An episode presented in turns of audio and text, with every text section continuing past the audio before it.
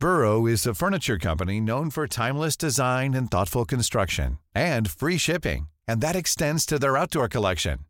Their outdoor furniture is built to withstand the elements, featuring rust-proof stainless steel hardware, weather-ready teak, and quick-dry foam cushions. For Memorial Day, get 15% off your Burrow purchase at burrow.com slash ACAST and up to 25% off outdoor. That's up to 25% off outdoor furniture at burrow.com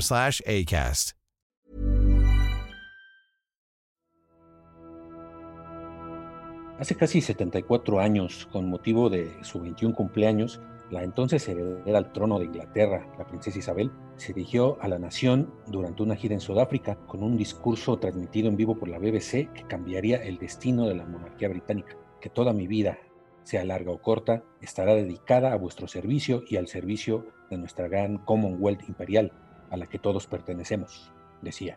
Cinco años después, su padre, el rey Jorge VI, falleció e Isabel fue coronada como reina de Inglaterra el 2 de junio de 1953 la reina se ha convertido en la persona más querida y admirada por el pueblo británico entre los miembros de la misma realeza, y así demostró que el discurso de su solemne acto de consagración no fue una frase vacía, pero después de más de 67 años al frente de la corona británica, cómo ha mantenido la estabilidad de una realeza que ha caído en varios escándalos e inevitables críticas aquí en las claves del mundo, te lo vamos a contar en este último capítulo sobre la corona británica. Bienvenidos a este su podcast preferido, Las Claves del Mundo. Doy la bienvenida a mi camarada, a mi amigo Víctor Hugo Rico, que él es el editor de Internacional de Mundo del Sol de México. Hola Víctor. Jair Soto, ¿cómo estás? Te saludo con mucho gusto. Y sí, este es el capítulo final de esta serie sobre monarquías que vamos a dedicar pues a la realeza en el mundo. Este es el cierre del dedicado a la monarquía británica y dedicaremos estos últimos minutos a contar la última etapa de la actual monarquía ya con Isabel II en el trono. Así que comenzamos. Las claves del mundo. El contexto internacional en Podcast OM.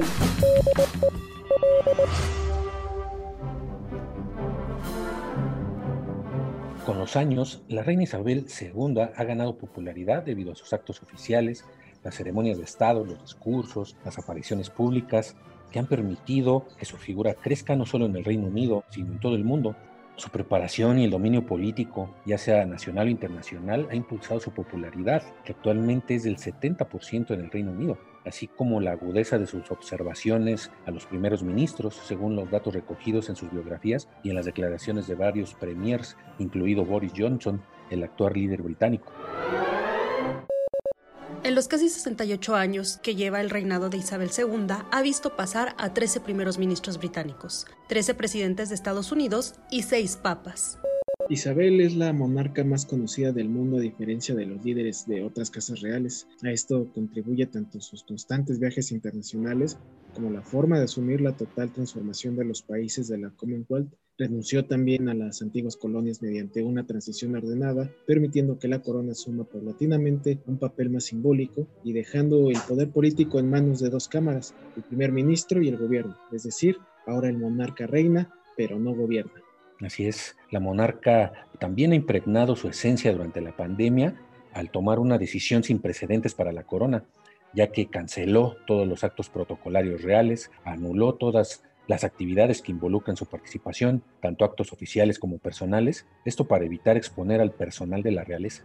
Sin embargo, la monarquía británica también es considerada entre las más rígidas de Europa por su control emocional y el estricto respeto al protocolo de sus miembros, lo que no ha sido obstáculo, no obstante, para que sea más conocida desde hace varios años por sus infidelidades, sus divorcios e incluso sus acusaciones de abuso sexual.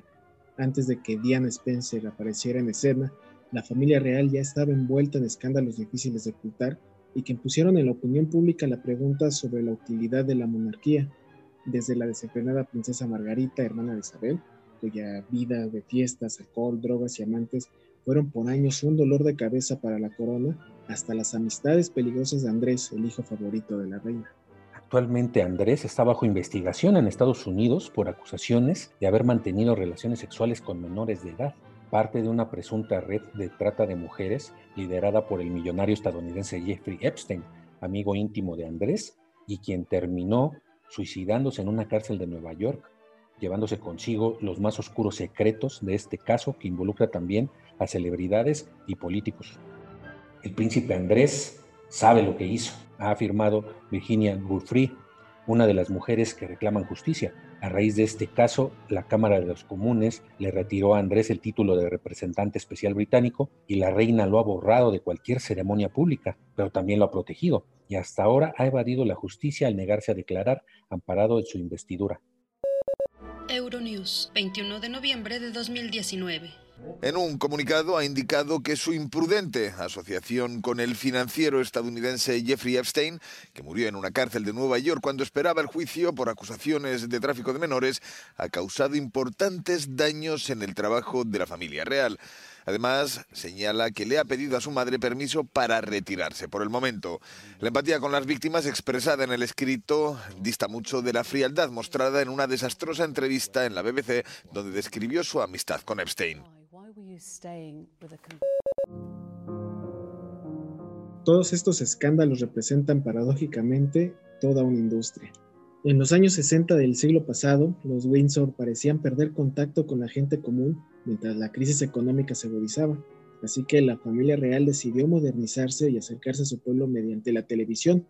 Al dar acceso a su vida privada a las cámaras de la BBC, idea de Felipe de Hamburgo, esposo de Isabel II, la idea funcionó pero también destapó la caja de Pandora, ya que la gente se empezó a interesar más y más por su vida privada. Desde entonces, ejércitos de paparazzi se han dedicado a sacar también los trapos sucios de la monarquía.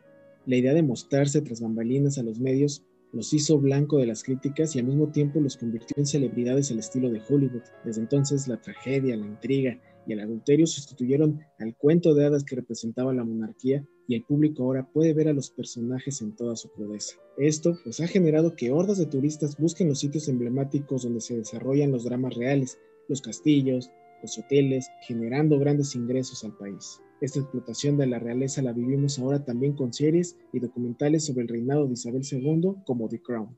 Por ello, y contrario a lo que comúnmente se cree, la monarquía en el Reino Unido no supone un lastre económico para las finanzas públicas, todo lo contrario, según se desprende de estudios que confirman una aportación anual a las arcas británicas de unos 2 mil millones de euros vía las ventas de tours y artículos sobre la realeza al ávido público nacional y extranjero. Por otro lado, el mantenimiento de los miembros de la realeza cuesta a cada británico una libra esterlina al año. Esto al final puede explicar en parte la aceptación de la monarquía entre la población en general. Pero esta sobreexposición hizo que los años 90 fueran los más difíciles para la monarquía británica. Isabel II llevaba 40 años como reina y celebraba su llamado jubileo de rubíes con un discurso solemne en el que usó la expresión annus horribilis, con ello, reconocía que el año de 1992 fue un año para el olvido. Dos de sus cuatro hijos, Andrés y Ana, se habían divorciado. El castillo de Windsor sufrió un grave incendio y el príncipe Carlos salía en las portadas de todos los tabloides mientras la princesa Diana contaba todos los pormenores de su matrimonio.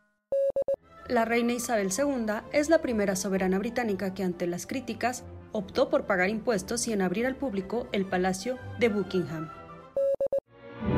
En la actualidad, la monarquía británica se encuentra en medio de una situación compleja en la que está por definirse su rumbo cuando su cabeza principal, la reina Isabel II, decida abdicar finalmente o llegue su día final debido a su avanzada edad. La despedida de Isabel significará que por muchos años no habrá una reina, ya que en la línea de sucesión hay tres varones y probablemente la llegada de alguno de ellos al trono pueda significar el fin de la monarquía. Varios expertos han considerado que el próximo sucesor el príncipe Carlos, no estará a la altura de la reina, pese a que lo han preparado toda su vida para tomar el papel de su madre. Una reina que se destacó por su capacidad de mantener el misterio alrededor de ella, pese a vivir toda su vida en el escenario mundial, algo que contribuyó a su éxito. Es el caso contrario del príncipe Carlos. Su vida ha expuesto más de lo que se debía y por varios años ha arrastrado el mayor escándalo en la historia de la realeza británica, su matrimonio fallido con la fatídica princesa Diana de Gales. Eso bastaría para que su reinado se derrumbara demasiado rápido, coinciden los expertos. A lo largo de su vida, la reina Isabel ha sido testigo de la transformación progresiva del imperio británico a la mancomunidad de naciones, pero su papel político no ha menguado y abarca grandes áreas de trabajo. Ha ejercido funciones constitucionales significativas y actúa como el centro de la unidad nacional de los británicos, así como representante de su nación ante el resto del mundo. Estas tareas pueden representar un problema para un Carlos rebelde que siempre rehuyó del protocolo. Otro obstáculo para el heredero es que su llegada al trono no representaría un cambio revitalizante, algo que necesita la Casa Real. La intención es que la llegada de un nuevo rey demuestre que ha entendido el mundo moderno, cosa que el príncipe no representa, porque parecería el hermano menor de Isabel más que su hijo.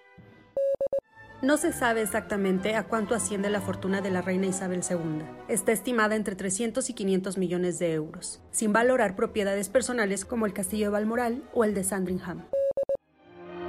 Al final regresamos al inicio de toda esta historia de tradición y cambio. La época victoriana desapareció, símbolo del imperio británico que impuso el opio en China y la virtud en su nación. Más de un siglo después del famoso juicio Oscar Wilde por homosexualidad, en 2018 se celebró el primer matrimonio gay en la historia de la realeza un primo de la reina Isabel, rompió finalmente con la tradición y la moral religiosa anglicana. Además, en enero de 2020, otro miembro de la familia real, Enrique, hijo del heredero a la corona, renunció a la realeza por el amor de una plebeya estadounidense, algo por lo que los Windsor ya habían pasado décadas atrás. La reina y su esposo optaron siempre por el deber y el protocolo en un mundo donde la tradición perdió ante el libre albedrío y el individualismo, y con ello la institución monárquica. Según YouGov, la firma internacional de investigación de mercados y análisis de datos basada en Internet con sede en el Reino Unido, el 55% de los británicos consideran que la monarquía es buena para el Reino Unido. Pero a pesar de su popularidad, esta sigue en entredicho en un mundo de instituciones democráticas liberales, imperfectas pero democráticas.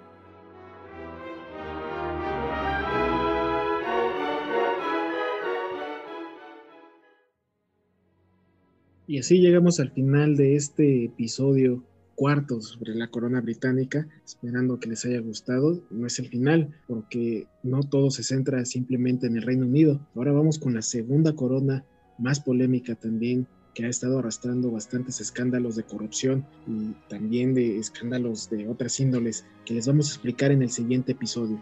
¿De qué se va a tratar? De la monarquía española. Así que vuélvanos a escuchar para la próxima semana. Como todos los lunes estaremos presentes en todas las plataformas de podcast como Spotify, Google Podcast, Apple Podcast, Acast, Deezer, Amazon Music. Ahí nos pueden encontrar, al igual que todo el contenido que la OEM pone a su disposición.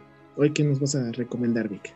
Así es, Jair, esta semana les vamos a recomendar Periodismo del Riesgo con Alejandro Jiménez y Marta Ramos, donde nos sumergimos en el mundo de las redacciones, los problemas de los periodistas, el estado de los derechos humanos del periodismo y los casos más polémicos y más interesantes de todo este mundo. Así es, Vic. Entonces, si usted tiene alguna duda, alguna sugerencia, no dude en escribirnos en todos nuestros canales de contacto a través de nuestra cuenta de Twitter. Ahí nos pueden encontrar como arroba podcastom y también nuestro correo electrónico podcast.om.com.mx. Como cada semana estamos muy agradecidos con la producción de Mitzi Hernández y nos escuchamos entonces, Vicky. Gracias Jair, gracias por escucharnos y los esperamos en nuestro siguiente episodio que va a ser la truculenta historia de la monarquía española en el último siglo. Esta es una producción de la Organización Editorial Mexicana.